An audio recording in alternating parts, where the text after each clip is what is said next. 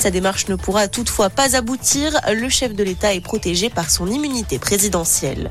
Un manque d'investissement dans l'éducation, c'est ce que dénoncent les 2700 signataires d'une tribune publiée aujourd'hui dans le JDD. Des instituteurs, des enseignants-chercheurs, mais aussi des médecins et des parents d'élèves interpellent Jean-Michel Blanquer sur le manque de moyens, notamment face à la crise sanitaire.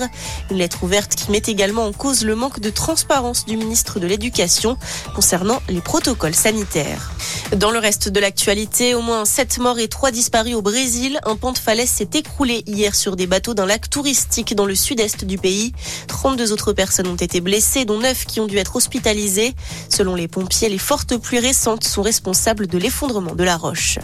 Coup de vent hier sur le nord-ouest de la France. Des rafales allant jusqu'à 148 km heure ont été enregistrées dans le Finistère. La Bretagne a été particulièrement touchée par cette tempête avec 17 000 foyers privés d'électricité hier en fin de journée. Le courant avait pu être rétabli pour une partie des habitants, mais hier soir, 9000 foyers étaient toujours dans le noir. Un épisode qui a également provoqué un accident de la route. Quatre personnes ont été grièvement blessées. Et puis des perturbations liées à la météo, également dans le sud de la France. Les Pyrénées-Atlantiques, les Hautes-Pyrénées, la Haute-Garonne et l'Ariège placés en vigilance orange pluie et inondation à partir de ce soir et jusqu'à demain après-midi. Vigilance orange également dans le nord face au risque de crue. Bonne journée à tous.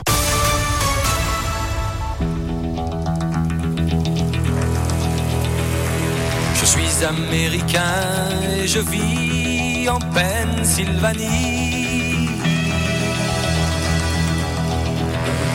1944, j'étais sergent dans l'infanterie.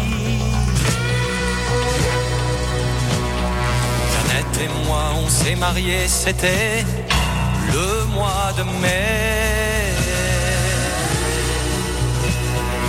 On m'a parachuté sur un village français. La guerre Jeannette, je te l'ai raconté,